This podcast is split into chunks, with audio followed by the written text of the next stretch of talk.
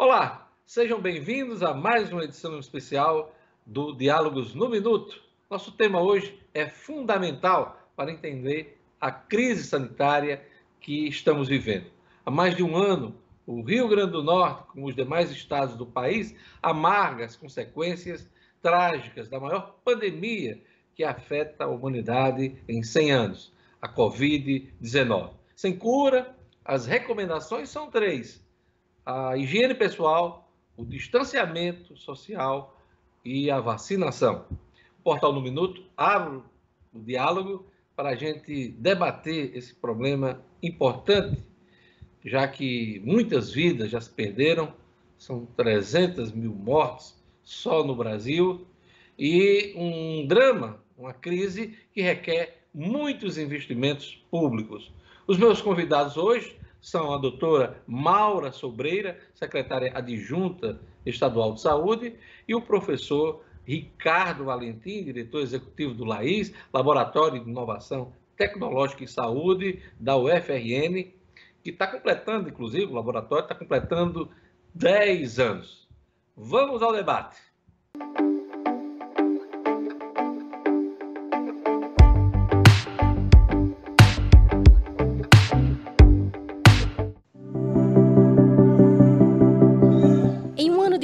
Pandemia da Covid-19 no Rio Grande do Norte, o governo do estado expandiu a rede de atendimento ao público. Foram contratados novos profissionais de saúde e criados novos leitos específicos para o tratamento da Covid-19. Atualmente, a Rede Estadual de Saúde do Rio Grande do Norte dispõe de 1.476 profissionais de saúde efetivos e 2.331 temporários. Outros 188 foram convocados para assinar contratos. O estado conta hoje com 850 leitos Covid. De acordo com a Secretaria de Estado da Saúde Pública, todas as oito regiões de saúde foram atendidas com a ampliação da rede de atendimento.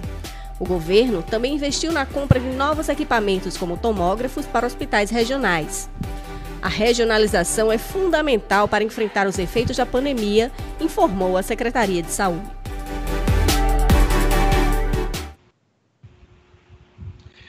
Antes de tudo, eu gostaria de agradecer a participação dos meus convidados hoje aqui no Diálogos no Minuto Especial. Gostaria de agradecer a coordenadora e doutora Maura Sobreira, secretária adjunta estadual de saúde. Obrigado, Maura, por sua presença aqui no nosso programa. E gostaria também de agradecer a participação do professor Ricardo Valentim, que é diretor executivo do LAIS da UFRN. Obrigado, Ricardo. Muito obrigado, eu que agradeço, Diógenes. É uma satisfação estar aqui com vocês nesse programa é, que traz informação de qualidade no minuto, falando com uma pessoa muito especial também, que é a Maura, uma super especialista nessa área de atendimento que está à frente aí da, dessa batalha contra a Covid aqui no estado do Rio Grande do Norte. Em primeiro lugar, qual é a fotografia que o senhor e a senhora fazem é, da crise sanitária no Rio Grande do Norte? Vamos começar com a, a secretária Maura. Então, bom dia, né, é, Diógenes, agradecer a oportunidade de estarmos aqui dialogando sobre esse tema, saudar o professor Ricardo Valentim, pesquisador que vem contribuindo de forma extremamente relevante e significativa à frente do LAIS também é, através de parcerias institucionais, fazendo com que a gente tenha mais transparência e agilidade nos processos que a gente tem adotado aqui no, no governo do estado do Rio Grande do Norte. Né? Nós vivemos, é, na verdade, o momento mais dramático da crise sanitária decorrente do contexto da pandemia no nosso país. É, podemos realmente afirmar que é dentro da história do Sistema Único de Saúde, é o momento mais tenso que a gente vivencia no SUS, né? Cabe ressaltar que o nosso Sistema Único de Saúde, ele é tripartite, né? É um sistema que é fruto, é, foi construído, forjado na luta, então a, a existência dele é em decorrência exatamente também do controle social, mas que ele só realmente existe porque nós temos essa articulação tripartite. Então, esse cenário é, realmente pandêmico, de muita dificuldade, que desafia aos gestores, aos trabalhadores da saúde e assusta a população, é um cenário vivenciado em todo o país. Então, o Rio Grande do Norte não é uma ilha. Né? É, no nosso estado, a gente vivencia um momento mais crítico, mesmo diante de toda a atuação e o protagonismo do governo do estado na condução desse enfrentamento à pandemia por Covid no nosso estado. Nesse sentido, né, a gente destaca um conjunto de ações em curso que a gente vai estar conversando ao longo da entrevista, mas é importante destacar que ter mais de 4.249 óbitos, ainda com mais de 900 óbitos em investigação, mais de 188 mil pessoas infectadas por Covid, né? É, é realmente uma situação que preocupa, né? Então, o Estado ele tem uma situação é, que está realmente é, cada vez mais agravada em relação à transmissibilidade, ao número de casos, ao número de óbitos, mas isso realmente é reflexo também do que vem acontecendo nos demais estados né, do nosso país. No último boletim divulgado, exatamente no dia 23, pela Fiocruz, a Fiocruz traz o panorama do agravamento né, da, da situação da pandemia em todo o país. Apenas dois estados não estão em situação crítica, por exemplo, de ocupação de leitos é, de UTI, mas 25 estados estão em situação vermelha, ou seja, capacidade realmente é, máxima ou já com pacientes em lista de espera. Professor Ricardo, sua fotografia da crise sanitária aqui no estado. É, o estado do Rio Grande do Norte ele vem é, reagindo né, à crise da melhor maneira possível. Né? Então, nós fazendo um panorama rápido é, do que eu tenho visto desde o início do primeiro caso aqui no estado, a gente pode observar que como em todos os lugares do mundo, né, o Estado vem sofrendo todas as consequências da transmissibilidade desse vírus, que é um, um, um vírus que muitas vezes a gente traz a discussão somente para o contexto da saúde, mas na verdade a palavra da moda agora que está sendo bastante utilizada é colapso. Né? Mas nós não estamos no colapso aqui no Estado, não é somente da saúde. Hoje nós estamos no colapso da economia, nós estamos no colapso da educação. Então, nós temos três pilares da sociedade importantes, que é economia, saúde e educação, que estão colapsados. Né? Aí, que parte da educação? Principalmente a população mais excluída, que são as crianças que estão sem aula há mais de um ano, ou de maneira, ou com acesso à educação de maneira muito precarizada. E isso daí, Diógenes, a gente nem ainda está falando, ou quando se fala, muito pouco está passando totalmente à margem da discussão. E esse não é um problema do Rio Grande do Norte, é um problema do Brasil todo. Então, o Maura muito bem colocou, o Rio Grande do Norte não é uma ilha, né? ele está imerso num problema, né? a gente tem, na verdade, uma pandemia no país e um pandemônio, né? onde as pautas importantes para enfrentamento se tornam pautas políticas, quando muitas vezes deveriam ser assuntos de natureza técnica. Né? Aí você vai ver, por exemplo, o uso de medicamentos, a questão do lockdown. Então, parece que quando você é a favor de determinado medicamento, você é de direita. Quando você é a favor do lockdown, você é de esquerda.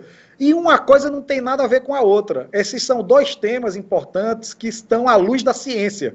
Então, todas as decisões que dizem respeito a essa pandemia, elas são de decisões de natureza técnica, claro, sempre pautado por um instrumento de política pública. Né, política pública para a saúde, política pública para a educação. Então, o Rio Grande do Norte ele está nesse contexto. E quando a gente observa essa, digamos assim, que nós estamos agora numa segunda onda, eu somente colaboro com que a, a fala de Maura, nós estamos no momento mais crítico é, da pandemia, porque hoje nós temos mais pacientes internados do que tínhamos no meio do ano. Nós temos uma quantidade significativa de pacientes na lista de espera. Temos uma mortalidade, assim como em todo lugar do país e do mundo, altíssima em UTIs, ou seja, não é somente o esforço que o Estado, que os municípios estão tendo para abrir UTI que é suficiente. Né? E voltando para esses temas, onde eu falei um pouco da, da do pandemônio que atravessa a pandemia no país, né? Por exemplo, o tema lockdown, que era resistência no Reino Unido por conta do Boris Johnson, passou a ser implantado. E o Boris Johnson ele é conhecido como de extrema direita. Então, quando a gente fala de salvar vidas, medidas sanitárias, não tem a ver com ideologia política, partidária, muito pelo contrário. Por exemplo, nós vimos aí uma resistência enorme de lideranças políticas no Brasil. Eu não gosto de citar nomes de hoje, para não associar a partidos, né? De repente as pessoas rapidamente associam pessoas a partidos, mas a questão aqui é técnica. Por exemplo, nós vimos lideranças nacionais com movimento anti-vacina, com negacionismo, mas hoje a gente vê autoridades nacionais, por exemplo, aí nesse caso eu posso citar, porque ele está fazendo um movimento, é o Paulo Guedes, falando da vacinação em massa. Né? E quando ele defende a vacinação, não é porque ele é um governo de esquerda. Pelo contrário, ele está dentro de um governo de direita que entende que a saúde hoje faz parte de um ecossistema extremamente complexo e que a única saída desse governo federal, do Estado e dos municípios para apoiar a sociedade é a vacinação, não tem outra medida. O restante são medidas paliativas, como é, medidas restritivas, usar máscara, usar o álcool gel. Mas a gente só vai ter uma subida em V, como o próprio Paulo Guedes tem colocado, se houver uma vacinação em massa. E você começou muito bem apontando que o Brasil está muito lento no processo de vacinação. Então, assim como o Rio Grande do Norte. Eu acho muito perigoso essas falas, quando a gente diz, ó, o Rio Grande do Norte está à frente na vacinação, o Rio Grande do Norte está atrás em relação a estado A, B ou C. Na verdade, não tem nenhum estado, nenhum município, nem à frente, à frente. Todos os municípios estão atrasados no processo de vacinação. Por quê? Porque o Brasil está atrasado. Né? Nós vacinamos pouco mais de 5%. Professor Ricardo, o senhor tocou num, num, ponto muito importante da nossa conversa, que é a politização de uma questão que deveria ser técnica, que deveria ser entregue aos médicos, aos profissionais da saúde de um modo geral, aos cientistas. E eu pergunto à secretária Maura uh, como essa politização trabalha a gestão dessa crise. Então, na verdade, o professor Ricardo ele traz uma questão que aí de certa forma, foi aflorada nesse contexto da pandemia, que é uma, uma crise ética também. Tá? Então, na verdade, a gente vivencia hoje um processo de negacionismo da ciência, onde muitas vezes as questões ideológicas estão se sobrepondo às evidências e achados científicos. Isso tem gerado polarização e tem dificultado a condução e a coordenação que aí, como já falei no início, precisaria ser tripartite, já que o SUS é tripartite. Nesse sentido, as uh, mudanças, inclusive, que tivemos já de condução no próprio governo federal, do ponto de vista de quatro ministros da saúde, né, nesse período de um ano de, de crise, né, de pandemia, isso também gera todo um processo de descontinuidade. Além disso, né, é importante que toda e qualquer ação ela seja pautada em evidências científicas. O estado do Rio Grande do Norte foi o primeiro estado a publicar o primeiro protocolo de manejo clínico a pacientes com Covid. Ele foi publicado no final do mês de janeiro, no último dia de janeiro do ano passado, né, quando a pandemia ainda é, estava circulando em outros países e a gente ainda não tinha casos confirmados aqui no Rio Grande do Norte, mas o grupo técnico já estava trabalhando e discutindo esse tema e a gente já se preparava para esse contexto da pandemia. A nossa primeira versão do plano de contingência, é, ou seja, o plano de enfrentamento que visa desde a organização da rede às ações assistenciais e de vigilância em saúde, ele foi publicado é, no mês de fevereiro, né? Ainda na primeira quinzena. Então, de fato, a nossa condução aqui, ela vem sendo pautada nesse alinhamento a partir das instituições de ensino, a partir de estudos e de evidências que apontem que caminhos podemos seguir, né? Buscando realmente boas práticas e exemplos que vêm sendo bem sucedido em outras localidades. Entendemos que o governo federal deveria se pautar a partir desse processo, nós temos aqui no estado do Rio Grande do Norte um comitê estadual de especialistas constituído por técnicos das universidades públicas com representação da CESAP e toda e qualquer decisão que vem norteando o executivo perpassa, inclusive, por essas recomendações e estudos realizados por esse comitê. Além desse comitê, nós montamos um comitê técnico assistencial que discute protocolos a partir de evidências e de, uh, de estudos, né, que a gente vem visualizando e acompanhando a produção dos mesmos, certo? Nós que somos da universidade, precisa, houve uma necessidade também de a gente se reinventar. A velocidade de investigação e de estudos foi necessária, inclusive, ser aumentada no último ano, porque, veja, da identificação do primeiro caso na China até o que a gente já tem hoje de informações, inclusive vacinas já sendo aplicadas, revela de fato um esforço da ciência para que a gente possa buscar respostas para o enfrentamento à pandemia. Né? Então, negar esse esforço é realmente não colaborar com o enfrentamento à pandemia. Então, aqui no nosso estado, nós nos pautamos muito nisso. E aí a parceria que nós temos com as universidades públicas, e aí eu destaco, inclusive, o papel do Laís nesse processo, né, da UFRN, fez e faz toda a diferença. Olha, desde o início desta crise, o Laís da UFRN, em parceria com a Secretaria de Saúde, tem registrado os principais números da Covid-19. O que podemos extrair deles, eh, professor Ricardo? Tem várias informações que a gente pode é, extrair desses dados que falam. Né? Os dados, é, eu gosto muito disso que Maura falou, a questão super importante.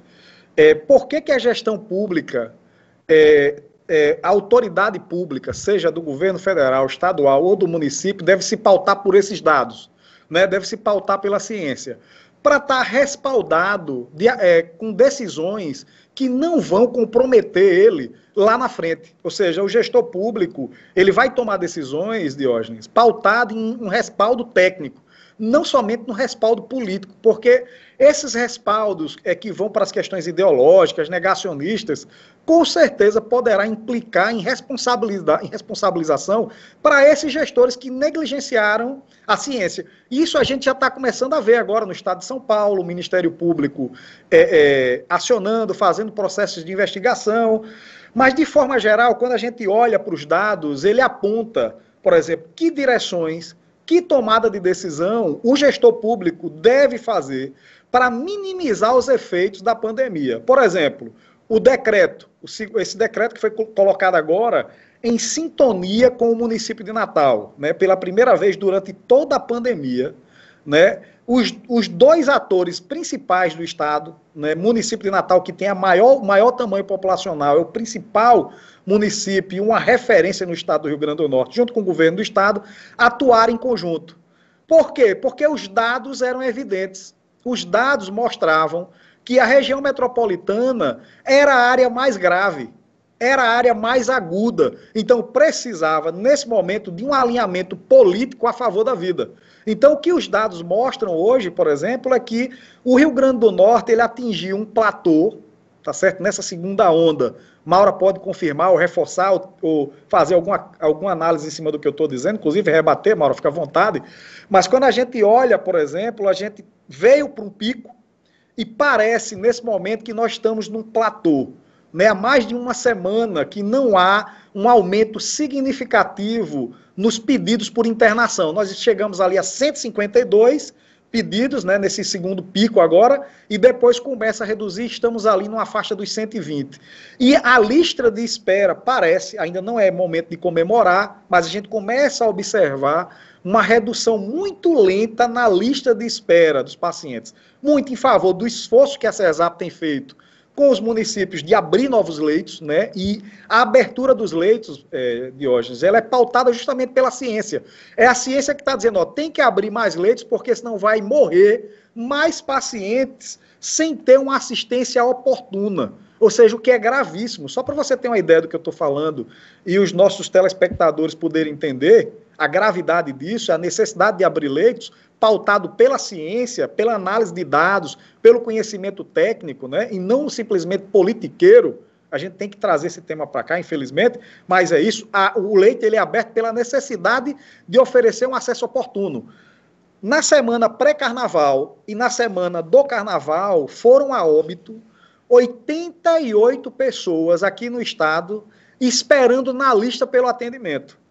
Esse dado é gravíssimo, é alarmante. Isso mostra a gravidade do tamanho do problema. Ricardo, está acontecendo somente no Rio Grande do Norte? Não. Tem outros estados que estão numa situação muito piores do que a do Rio Grande do Norte.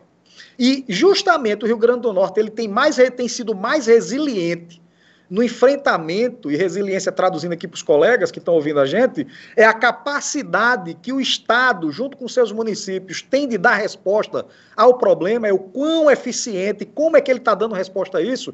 O Estado do Rio Grande do Norte tem sido mais resiliente do que o Ceará, do que a Paraíba, do que Pernambuco, do que outros estados do país, justamente porque tem uma gestão à vista é, à vista do gestor público, esses dados eles são medidos em tempo real na plataforma Regula RN, que permite que os gestores, que a imprensa, que a sociedade possa, em tempo oportuno, acompanhar o tamanho da crise sanitária. Então, quando nós fomos para a imprensa, o Laís, alertar que o epicentro da pandemia era a região metropolitana, a gente já estava prevendo isso com 15 dias de antecedência, Diógenes. Ou seja, porque os dados já apontavam para o tamanho da gravidade, já diziam que precisava ser feita alguma coisa, principalmente na região metropolitana. E eu tenho muito orgulho, tá certo, de ver que dentro dessa, de, desse, dessa infodemia, dentro desse, desses desarranjos políticos, nós vimos dois líderes tá certo? O prefeito de Natal e a governadora do estado assinarem conjuntamente um decreto. Isso é motivo de orgulho, porque essas pessoas foram capazes de sublimar as diferenças políticas, de deixar de lado as diferenças políticas e tratar do respeito à vida, que nesse momento tem que ser não só desses gestores públicos, mas de toda a sociedade dos empresários, dos outros líderes é, municipais do nosso estado, todos com um só inimigo. O nosso inimigo é o vírus. Não tem que se tratar de pauta política nesse momento, porque isso dificulta o enfrentamento. Ele turva, por exemplo, as decisões que deveriam ser mais claras. Não deixa de ser um avanço, professor Ricardo Valentim. Hoje não se trata apenas de criar e manter leitos de UTI Covid. Já faltam medicamentos para intubação de pacientes. Existe o risco aí de falta de oxigênio, como a gente acompanhou em Manaus e já está acompanhando em outras unidades da federação. E eu é, passo a pergunta para a secretária Maura: qual é a situação do Rio Grande do Norte neste momento quanto aos insumos hospitalares? Então, antes de pontuar essa questão específica dos insumos, é importante que a gente destaque essa capacidade resiliente do Estado do Rio Grande do Norte na expansão da rede assistencial para esse momento tão crítico da pandemia. Como o professor Ricardo Valentim pontuou, né, nós estamos hoje no momento onde temos o maior número de pacientes admitidos em leitos, seja de UTI ou leitos críticos. Então, no momento, são 1.095 pacientes internados, onde 673 estão na rede pública e 422 na rede privada nós tivemos um, fizemos um movimento coordenado pelo Estado de expansão da rede, e aí eu posso destacar a eficiência, certo, na abertura desses leitos. Nós fizemos um esforço, é, Diógenes, e foram abertos em 40 dias 120 leitos críticos. Hoje, a nossa rede dispõe de 779 leitos cadastrados no momento no Regula RN, onde 372 são leitos de UTI. Nos próximos dias, nós teremos a abertura de mais 80 leitos. Provavelmente, nós iniciaremos a segunda-feira no Regular RN com mais de 800 leitos cadastrados, né? Isso é uma revolução do ponto de vista da expansão da rede assistencial. Então, para tal, ah, exige um esforço Muito também bem. de contratação de pessoal, e cabe ressaltar que os profissionais de saúde também adoecem. 5% dos casos confirmados COVID são em profissionais de saúde, né? Nós tivemos também óbitos em profissionais de saúde e eles também adoecem é, de outras questões decorrentes do próprio estresse que o enfrentamento à pandemia os coloca, né? nos coloca, porque eu também me insiro nesse contexto enquanto gestora que estou, mas também que sofremos diante todo esse contexto da pandemia. Então, cabe ressaltar que foram mais de 400 de 4.200 profissionais de saúde que foram convocados ou contratados para atuar nessas, nessas unidades assistenciais. São mais de 16 hospitais estaduais, regionalizados, com leitos. Todas as regiões de saúde têm leitos de UTI, algo que nós não tínhamos há um ano atrás.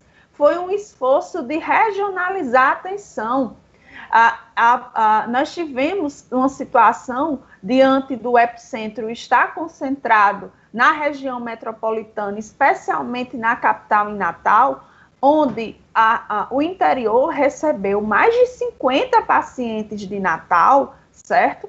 Da região metropolitana, e uh, regiões que antes não tinham leitos de UTI Obrigado. receberam, inclusive, pacientes da capital. Então, isso é o reflexo do processo da regionalização e do investimento que a gente está fazendo. Tá, secretária, mas é, quanto ao e insumo? e manter essa rede é muito difícil. E aí é essa pauta que eu, que eu entro. Nós estamos numa situação nacional de desabastecimento de kits de intubação, que são os anestésicos e sedativos, para manter os pacientes intubados. Então, nós estamos acompanhando essa pauta a nível nacional. O Ministério da Saúde fez requisição nos principais produtores, e aí é, é claro e evidente que o Brasil não tem a, hoje instituído de forma é, sustentável a produção em escala necessária para garantir o fornecimento desses medicamentos aos estados que estão, assim como o Rio Grande do Norte, em colapso do sistema. Como Isso, estão os nossos estoques? Só para a gente pontuar essa questão. O estoque é do Rio Grande do Norte. Tá, o estoque do Rio Grande do Norte, nós fizemos um planejamento, nós temos compras efetivadas, nós temos um estoque em torno de 45 dias para né, é, esse tipo de uh, suporte, que é de anestésico e sedativo, mas preocupa porque nós ainda temos mais leitos a expandir. Com a expansão de leitos, nós temos um consumo maior desses é, insumos e, consequentemente, diminui a disponibilidade. Então, o governo federal fez requisições. Importante destacar que o fornecimento sempre foi feito pelo Estado e municípios que faziam suas compras. O governo federal não vinha distribuindo em nenhum momento. Agora, diante da dificuldade da aquisição por parte dos estados e municípios, o governo federal fez uma requisição e uh, os estados deverão receber esse suporte, né? Recebi ontem a pauta com a previsão de chegada de anestésicos para o final de semana, certo? Recebemos uma pauta inicial há 10 dias atrás, que já foi utilizada, porque está vindo realmente para uma semana. Quando chega, o Estado coordena a operação e faz a distribuição aos municípios que têm leitos é, com é, uso de ventilador, né, que as, na verdade os municípios eles estão concentrados esses leitos em Natal e Parnamirim por parte da gestão municipal e alguns poucos em outros municípios, Seramirim, Extremóis, Guamaré, Santa Cruz, né, porque de fato é, 80% dos leitos de UTI Covid eles são das unidades estaduais e são abastecidos pelo Estado, né? Ressalto, então, o nosso esforço de manter esse abastecimento. Mas destaco, por exemplo, Diógenes, que ontem nós tivemos audiência com o Ministério Público Federal e Estadual, que está acompanhando de perto isso, E eu fui acionada pelo município de Natal, é, informando que para hoje já não tinha né, é, insumo para abastecer os leitos de UTI Covid de Natal em relação a sedativo e anestésico. Então, o Estado está enviando hoje do seu estoque para dar suporte ao município de Natal. Ontem a gente já enviou uma quantidade também, para que a gente possa mantendo, manter esse suporte da rede. Então, de fato, a gente vem tra trabalhando nessa prática de colaboração junto aos municípios para garantir o funcionamento desses leitos. Além disso, a gente tem a situação do oxigênio. Eu Isso, gostaria... eu já ia perguntar agora a questão do oxigênio, que é uma coisa importantíssima e é uma preocupação da população nesse momento, secretária. Então, o oxigênio, vamos lá. Nós fizemos, para essa expansão de leitos na rede estadual, nós fizemos todo um planejamento com o fornecedor estadual e todo o plano de contingência a gente ia atualizando os mesmos. Então, para as unidades estaduais, nós fizemos trocas de tanques de oxigênio, aumentamos o número de cilindros disponíveis internamente, mas todas as unidades dispõem de tanque e gás canalizado, ou seja, a situação é, traz um certo conforto. Contudo, as unidades municipais, nem todas dispõem dessa estrutura. Muitas delas são abastecidas por cilindros de oxigênio.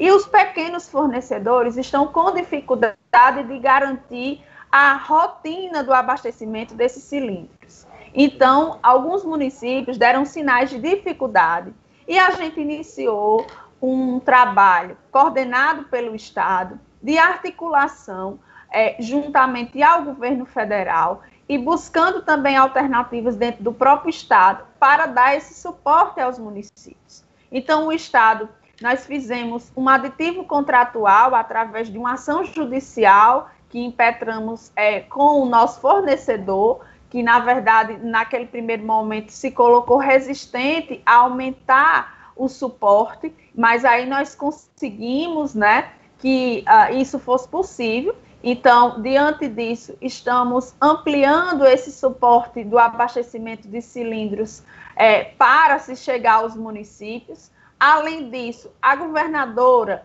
é, fez todo um movimento junto ao estado do Amazonas e conseguimos que se chegasse aqui ao estado 70 concentradores de oxigênio que foram distribuídos aos municípios. Além disso, a professora Fátima fez uma importante articulação ao Ministério da Saúde, que deverá estar enviando ainda essa semana 160 cilindros que vão estar sendo distribuídos nos municípios em situação é, de dificuldade no abastecimento e o Estado vai fazer a reposição do oxigênio nesses cilindros, certo? Na verdade, foram solicitados 450, a gente vai estar recebendo 160. Ressalto a parceria que temos com o COSEMES, que fez esse levantamento e que tem nos informado dessa situação com, dos municípios para que a gente possa fazer a atuação devida. Solicitamos apoio também na instalação de usinas de oxigênio e estamos fazendo a contratação de algumas para também apoiar os municípios nesse processo de abastecimento de oxigênio. Professor Ricardo, com mais de 14 milhões de acessos em dois meses de funcionamento, o RN, mais vacinas, desenvolvido pelo LAIS, trará mais uma informação para a população. A partir de agora, será divulgado diariamente o ranking dos 10 municípios com maior transparência no processo de imunização da população. Isso é uma ferramenta importante para a gente medir quem está na frente, quem está uh, sendo bom gestor, eu queria que o senhor explicasse para a gente aí esse ranking, que inclusive o senhor anunciou hoje. Isso, excelente. É, o que é que acontece? A gente, quando olha a, a, fala de Maura, a gente consegue perceber, hoje a complexidade que é gerenciar essa crise sanitária da perspectiva do gestor público. Agora, imagine o seguinte, que se a gente não tiver vacina, quanto tempo os estados do país vão aguentar nesse formato? Né?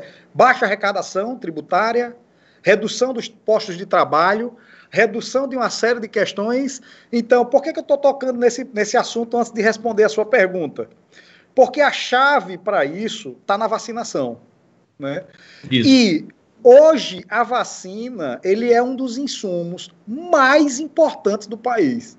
Porque, ele é, porque esse insumo, a única chave com chancela da Anvisa, com chancela do Ministério da Saúde, das autoridades sanitárias e da ciência, que pode realmente acabar com a pandemia.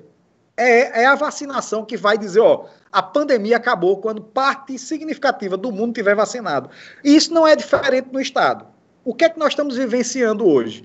Uma crise pela vacina. O Brasil, ele por algumas decisões equivocadas, atrasou o processo de vacinação, isso o próprio ministro Paulo Guedes falou. Né? Semana passada ele publicou uma matéria dizendo que no meio do ano de 2020 já tinha 5 bilhões para investimento em vacina. Foi o próprio ministro da, da Economia que reconhece. Então, trazendo essa fala para cá, a transparência no momento onde nós temos um insumo de alto valor social, ele pode não ser um alto valor econômico, mas ele tem um alto valor para todo o ecossistema social. Então, hoje, nesse formato, diante dessa crise que a gente vive, os gestores, seja ele federal, estadual ou municipal, não podem se furtar de colocar essa informação de forma transparente e oportuna para toda a sociedade. Então, pensando nisso, verificando as dificuldades que a gente vê dos municípios, do Estado, da União na gestão, desse, de, de, na gestão estratégica desse insumo, nós criamos um ranking. Né? Esse ranking ele valoriza aqueles municípios que fazem o uso mais correto, que utiliza todo o potencial do RN mais vacina, né? que utilizam essa ferramenta para atualizar os seus processos de trabalho, porque, pasmem, Diógenes, hoje ainda tem gente é, né, ainda tem pessoas que acreditam que a melhor forma de trabalhar na gestão pública, independente de falar de saúde, é colocar as coisas no papel. Quando, na verdade, é o mundo digital, é o mundo da informação que a população tem interesse. E o papel, a gente sabe que leva horas para chegar. Nessa conversa que a gente está tendo agora, que eu num lugar, você em outro, Maura em outro, está acontecendo simultaneamente, apesar da gente estar tá em lugares diferentes, no mesmo lugar, transmitindo para todos os lugares no mundo em, em, frações de milésimos de segundo, porque o meio é digital. E essa Isso. conversa que a gente está tendo aqui, ela, além de ser uma conversa é, entre pessoas, um jornalista e duas pessoas da área que trabalham com saúde, ela está produzindo conteúdo de qualidade de maneira oportuna, instantaneamente para o mundo todo. Então, o RN mais vacina ele traz esse conceito. Primeiro, transparência. Segundo, simplicidade. E o ranking nada mais é do que um estímulo para o gestor público de querer se posicionar na, no, no melhor, na melhor posição do ranking e mostrar o quanto o seu município está preocupado em dar transparência para a sociedade de algo que nesse momento é estratégico para salvar vidas, para salvar empresas que estão quebrando, para trazer as crianças para as escolas. Então, o que é que a gente está pontuando? A gente pontua primeiro o município que mais rapidamente lança esse dado no sistema.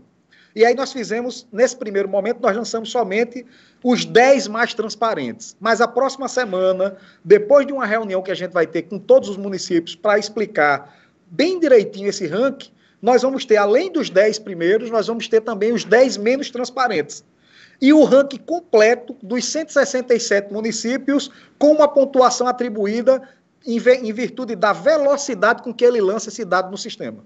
E como está o ranking hoje, professor Ricardo? Hoje nós temos 10 municípios. Eu vou, eu vou abrir aqui para ler, porque são 10 municípios, eu não decorei ainda o nome de todos, mas vou colocar. Mas eu já vi, Diógenes, que tem, por exemplo, é, pessoas de municípios festejando o seu município está lá no ranking. Então, o primeiro município é Lagoa de Velhos. Junto com eles, nós temos são José do Seridó e Barcelona, os três estão em primeiro lugar no pódio de transparência, ocupando os três o primeiro lugar. Depois disso, nós temos em segundo lugar Francisco Dantas, em terceiro, Água Nova, quarto, Jardim do Seridó, é, em quinto, São Vicente, sexto, Lagoa Salgada, sétimo, Rodolfo Fernandes, em oitavo, Fernando Pedrosa. Por que, que esses municípios estão entre os dez mais transparentes do estado hoje? Porque eles praticamente, na medida que eles injetam a vacina no braço do paciente, eles já atualizam no sistema. E, em média, em média, um município leva de 30 segundos a um minuto para ter essa informação lançada no sistema. Ou seja, não há óbice, na verdade, para lançar. O que precisa, nesse momento, é fazer rearranjos de processos de trabalho, ou seja, os municípios precisam organizar melhor seus processos de trabalho para a gente não ver o que estamos vendo aí na imprensa, infelizmente, aglomerando idosos com profissionais de saúde para tomar a vacina. Claro, é óbvio que nem o gestor municipal faz isso para expor aqueles para expor aqueles usuários, mas faltou em algum momento o planejamento, né? Por quê? Por que, que está acontecendo? Porque pode ocorrer, eu não sei se é isso que está ocorrendo, mas pode ocorrer de algum município estar querendo fazer o processo de vacinação da Covid-19, onde você tem uma população ávida, ansiosa por se, se vacinar, né? Do mesmo formato que fazia, por exemplo, Diógenes, há 10 anos atrás, há 5 anos atrás, né? E os nossos municípios, todos do estado, são altamente competentes em fazer a vacinação. Mas nesse momento a gente tem que criar modelos novos, modelos alternativos que é, dissemine a população por várias salas de, de, de, vacinação. E não somente em lugares que podem gerar aglomerações, principalmente num momento onde todo mundo quer ser vacinado. Então, na hora que um município diz, ó, tem uma vacinação em tal lugar para a faixa etária 70 anos, por exemplo. Quanto menor a faixa etária, maior a população. Então, mais as pessoas vão correr para isso daí. Então, como você colocou o RN mais vacina é um sistema que tem quebrado vários recordes, né? Hoje já tem mais de 800 mil pessoas cadastradas, isso é quase, já está se aproximando aí de um milhão, a gente deve chegar a um milhão de pessoas cadastradas no sistema logo breve. É um sistema que está totalmente integrado ao DataSUS. E o que é DataSUS? É o sistema, é, é, o departamento do governo federal, do Ministério da Saúde, responsável pelos sistemas de informação na área de saúde. Então, o Rio Grande do Norte, com muito orgulho eu faço isso, digo isso, foi o primeiro estado do Brasil a integrar o seu sistema de informação à plataforma nacional do governo federal, trazendo para o estado singularidades, ou seja, coisas que são muito específicas que antes o governo federal não conseguia medir. E nós fomos a primeira equipe, não só a integrar, mas a homologar. O governo federal autorizou e chancelou. Nós temos documentos que mostram isso, né? E chancelou o uso do RN mais vacina integrado à rede nacional de dados em saúde e automaticamente ao CPNI, que é o Sistema de Informação da Política Nacional de Imunização do Governo Federal. Outro estado está ainda em processo, que é o estado de São Paulo. Mas nós fomos o primeiro estado do Brasil a ter isso, ou seja, concorrendo com um dos estados que tem o maior PIB do Brasil.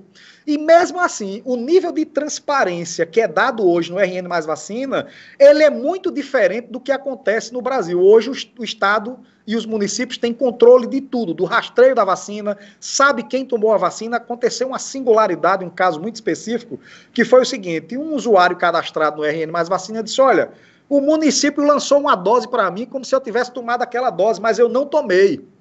E sabe por que isso apareceu? Apareceu pelo nível de transparência. Então, essa transparência ela é dada para os órgãos de controle, para o gestor, para a sociedade e para o usuário da vacina, que pode reclamar, por exemplo, um erro de digitação, uma, uma, uma suposta fraude de estar tá tendo desvio de vacina. Então, o sistema. É, é, é, extravio de vacina. Então, o controle desse sistema é muito fino. Então, é um sistema tão importante, tão relevante hoje para o contexto que o Brasil vive, da necessidade de vacinar, que o Rio Grande do Norte está sendo procurado por outros estados para implantar essa tecnologia também em outros estados do país.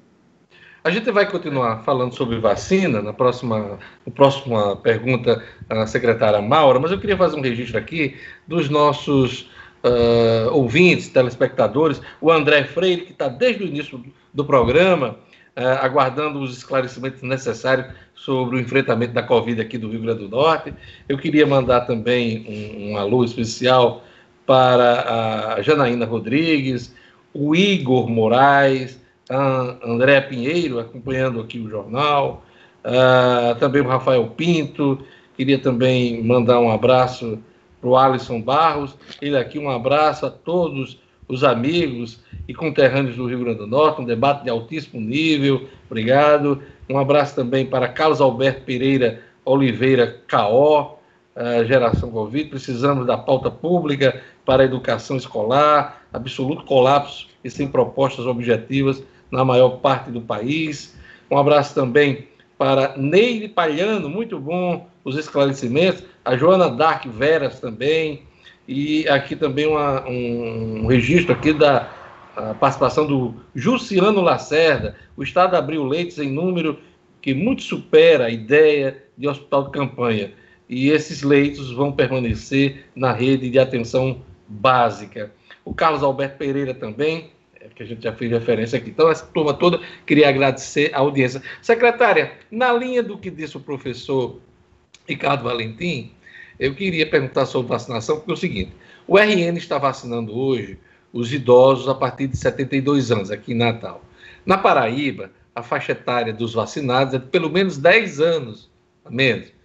Por que essa diferença? Por que, que estamos, pelo menos, passando a impressão de que a nossa vacinação está mais lenta do que estados vizinhos? Eu queria que a senhora nos explicasse. Então, vamos lá. Na verdade, a definição de grupos prioritários ah, e a distribuição de vacinas aos estados é feita pelo governo federal. A gente recebe a pauta, a quantidade é, que o governo federal distribui. Então, existe uma orientação nacional para esse escalonamento e cabe destacar que o estado do Rio Grande do Norte vem seguindo a orientação nacional. Nós recebemos até o momento 40 mil, é, 40, 470.540 doses. Isso, inclusive, está público no nosso portal de transparência, que é o RN Mais Vacinas. Esses 470.540, nós distribuímos 444.027, né, incluindo já essa última remessa recebida, de 81.700 doses. Então, ah, contudo, daí a gente tem tanto a primeira dose de Butantan, como segunda dose. Já a vacina de Oxford, né? O Ministério da Saúde vem enviando para D1, para a dose 1, a D2 não. A última nota técnica que nós publicamos, ou seja, as orientações aos municípios a partir da última pauta recebida é, pelo Ministério da Saúde, orienta a progressão da campanha de vacinação é, entre trabalhadores da saúde, população indígena, que serão vacinados todos agora nesse envio de vacinas, quilombolas, população em situação de rua e idosos. Idosos, certo? Na verdade, nós temos uma ordem de priorização que é de 72, 74 a 73 anos, de 72 a 71 e pessoas com 70 anos. Então, está previsto a vacinação até 70 anos já nesse lote que enviamos recentemente aos municípios, tá? Nós estaremos recebendo hoje mais 48.200 doses do Butantan e 17.900 doses da vacina de Oxford para continuar esse escalonamento e iniciar a vacinação para a população abaixo de 70 anos de idade. A meta é que todos os idosos possam ser vacinados ainda esse mês de março, certo? Mas cabemos destacar que cabe destacar que na verdade a quantidade de vacinas ela é enviada pelo governo federal e aí a distribuição aos municípios é feita acima, a partir do, da quantidade que a gente tem disponível para o estado do Rio Grande do Norte. O que aconteceu especificamente na Paraíba, e aí cabe ressaltar que na Paraíba a, a, o escalonamento é o mesmo do que o nosso, a diferença é na capital a capital, João Pessoa, né, teve uma situação específica que impediu a sequência da vacinação dos trabalhadores da saúde diante de uma ação que foi impetrada pelo Ministério Público. Diante disso, eles avançaram na vacinação de idosos e interromperam a vacinação de trabalhadores da saúde. Mas a gente não está aqui para estabelecer comparação com outros estados e sim para destacar o esforço que estamos tendo, com as doses que estão chegando, mas que ainda são insuficientes. E isso a gente vem sinalizando desde o início para a coordenação nacional desse processo, que é feita pelo Ministério da Saúde. A governadora Fátima, na ocasião, inclusive, da chegada e liberação de vacinas, eu estive com ela na oportunidade é, em Guarulhos, ela fez uma fala da importância de que fosse utilizado todas as doses para D1 e o Ministério da Saúde pudesse, em sequência, fazer a reposição para antecipar a vacinação de grupos prioritários. Aliás, essa... é essa a orientação do Ministério nesse momento, né, secretária? Exatamente. Só que a gente solicitou isso, né? É, formalmente, a governadora verbalmente sinalizou isso em reunião na presença de todos os governadores e o ministro, e naquela oportunidade não foi autorizado. E agora, diante do, do cenário de agravamento dos casos e da mortalidade, o Ministério da Saúde autorizou. Talvez se essa medida tivesse sido feita naquele momento, a gente já teria avançado e não teríamos, por exemplo, doses para eh, guardadas para a segunda dose por orientação do governo federal e a gente já teria feito essa antecipação e agora os municípios estão correndo para o fazer depois da sinalização nesse último final de semana pelo governo federal. Nosso programa já está caminhando para o final e a gente vai tratar nesse, nesse momento da polêmica de toda essa crise sanitária, que é o isolamento social. Uma das medidas que estão à, à, nossa disposição para tentar controlar a transmissão uh, desse vírus. E muitos especialistas recomendam um lockdown nacional. Eu queria saber a opinião dos senhores quer dizer, do senhor e da senhora. Vamos começar pelo professor Ricardo Valentim. É, a minha opinião, Diógenes, é a opinião, é, a opinião, na verdade, não é a minha opinião, né? A questão é técnica, é científica. É a mesma, é o posicionamento do Laís, é o mesmo posicionamento da OMS. A OMS diz o seguinte, que lockdown nacional, né, não deve ser utilizado como medida primária para conter a transmissão do vírus. Devem ser utilizadas várias estratégias, né? E as, os entes, os estados, os municípios devem ir aprendendo e compartilhando experiências na questão de frear a pandemia. Então, um lockdown nacional, para acontecer hoje, ele é muito difícil e talvez não tenha a eficiência que se, pre... que se espera, por uma coisa simples. Há singularidades em cada região, há disseminação do vírus em cada região. Então, no Brasil, nunca houve lockdown. Lockdown significa bloqueio total. Quando a gente fala de bloqueio total, é todo mundo em casa, só sai com autorização e tem que declarar o motivo de estar saindo. Fecha portos, aeroportos, BR, nada fecha barreira entre municípios, isso a gente não viu aqui. Então, Nem Araraquara, tem... São Paulo, que é, foi bem rígido lá essa questão do isolamento, nem no município de Araraquara, em São Paulo?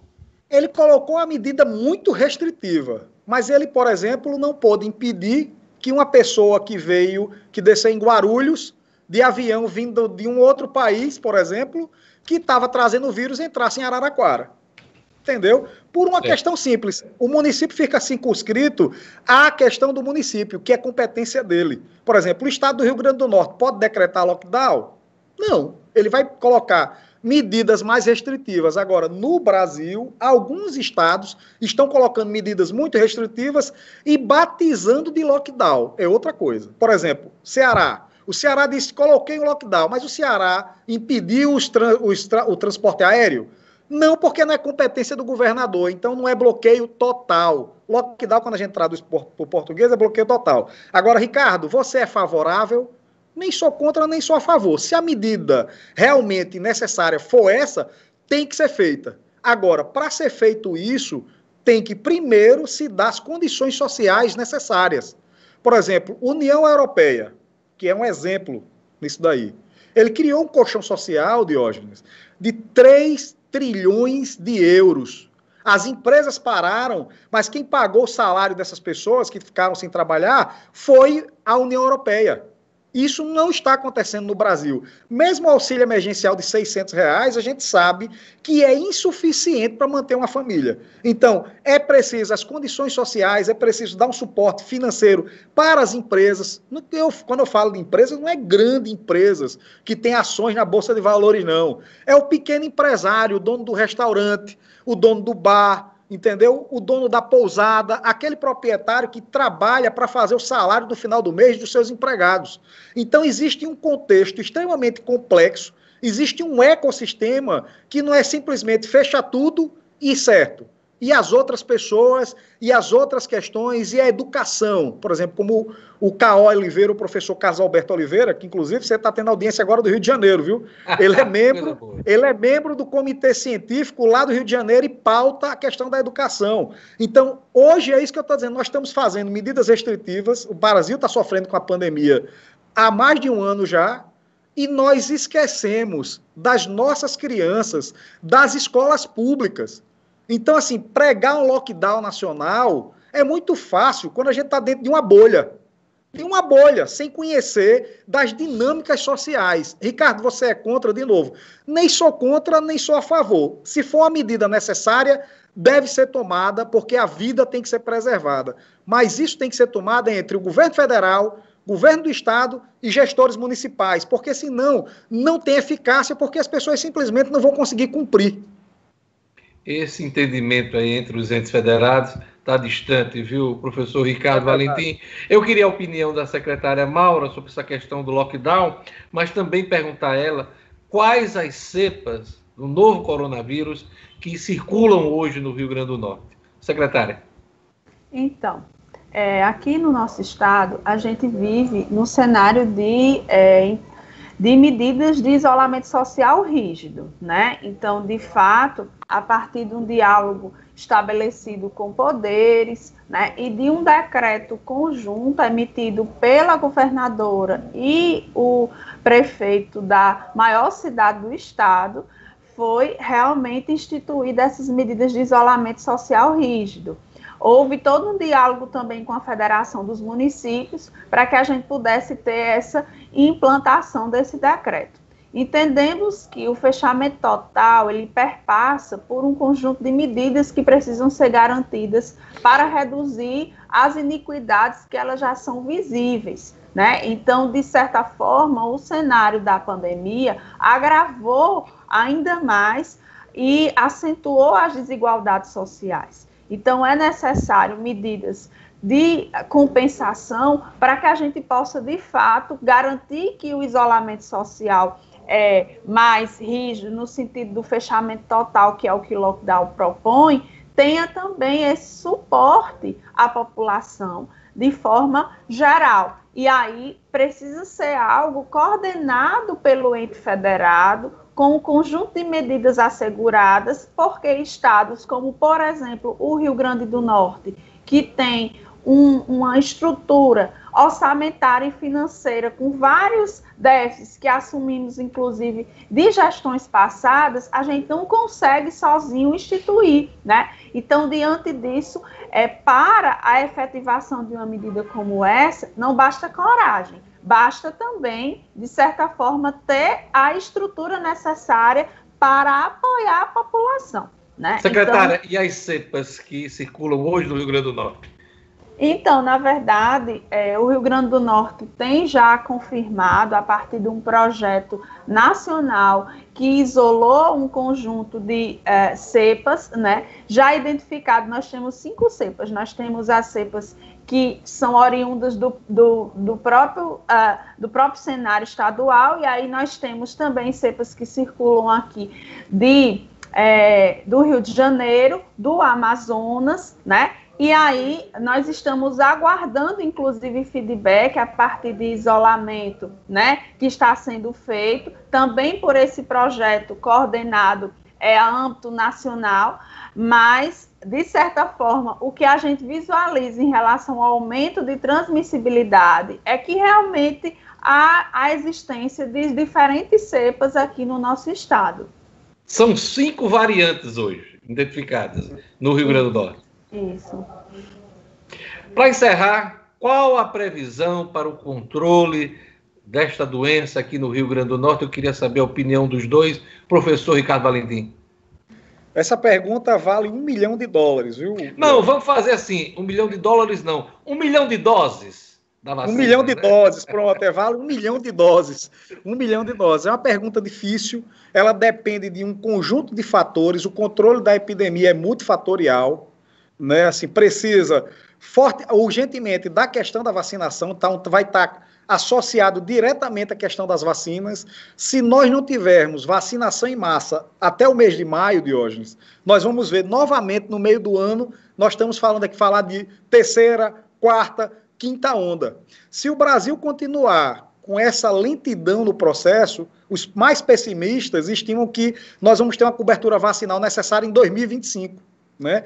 Agora eu tenho uma visão mais otimista. Eu acredito que, como os Estados Unidos vai estar tá conseguindo vacinar toda a sua população, ou parte é, significativa da população, agora para o final do mês de abril, né, parte da União Europeia também, Reino Unido, vai começar a desafogar a produção de doses no mundo, de vacinas no mundo. Então, o Brasil vai começar a receber uma quantidade maior de doses. Agora, para funcionar, os estados e os municípios, principalmente os municípios, que são a parte responsável pela execução é, da, da, do processo de imunização precisam organizar melhor os processos de trabalho, porque senão você vai ter muita vacina, vai ter uma quantidade maior de vacina, mas vai, os municípios ainda não vão estar organizados. Então, nesse momento que o país ainda está lento, é um treino para os municípios se organizarem, tá certo? Então, depende disso, vai depender da, da efetividade, nesse momento que é o momento mais crítico, da efetividade do cumprimento do decreto, que foi assinado entre o governo do estado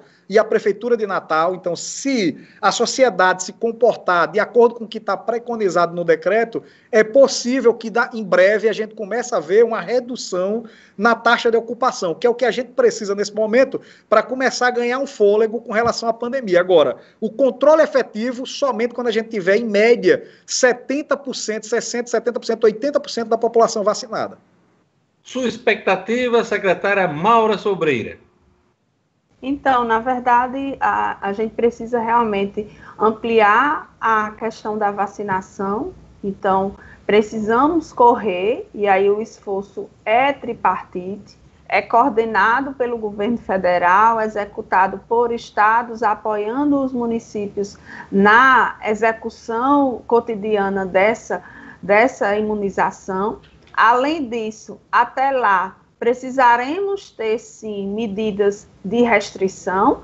Quero deixar claro aqui a nossa compreensão da dificuldade de se ter um fechamento total, mas da necessidade de se ter sim isolamento social mais rígido, que é o que a gente tem em curso, para garantir, inclusive, que a gente tenha a diminuição das taxas de transmissibilidade, para que de fato a gente possa ter o sistema de saúde aos poucos mais aliviado desse colapso e possamos realmente ter uma resposta mais oportuna para o enfrentamento à pandemia. Né? Não temos como estimar prazo, porque de fato depende dessa estratégia nacional de vacinação e também do próprio comportamento da população. Não adianta negar, essa doença mata e mata muita gente, muita gente já morreu do nosso país. Não é não, uma gripezinha, secretária. Não é uma gripezinha, é uma doença extremamente é, é, perigosa que nos desafia uma vez que se apresenta de diferentes formas, né? E aí isso desafia pesquisadores, gestores, trabalhadores da saúde. Nós visualizamos hoje claramente população jovem também demandando serviços de saúde e indo a óbito, né? Então, de fato, é algo que requer toda a atenção por parte dos gestores, da academia e da sociedade. E é isso que a gente espera. A gente espera uma postura empática, a gente espera que o legado da pandemia seja, inclusive, um legado de solidariedade, de entendimento que, se a gente não tem esse espírito coletivo, a gente de fato não vai conseguir passar por esse é, momento né, de crise, é, não só